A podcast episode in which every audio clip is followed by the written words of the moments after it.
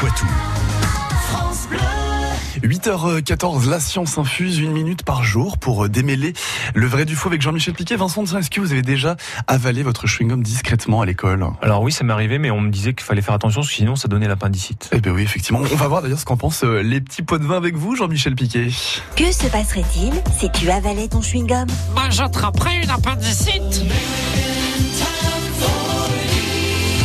Français sont les premiers consommateurs de chewing-gum devant les Américains, avec 10 000 chewing-gums mâchouillés en France par minute.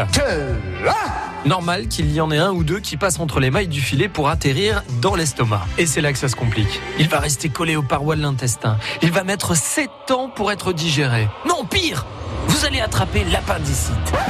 En fait, vous ne risquez rien de tout cela.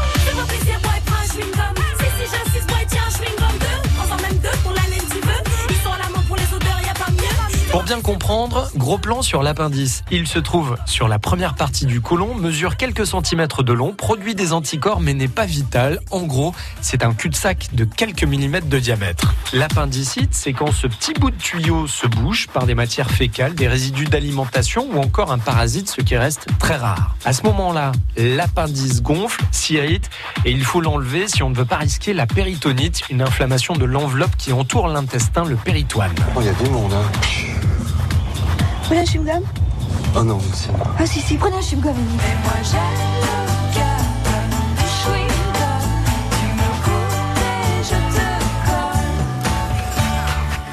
Concrètement donc, si vous avalez votre chewing-gum, très peu de chances qu'il bouche l'appendice. Aucun cas d'appendicite connu pour le moment.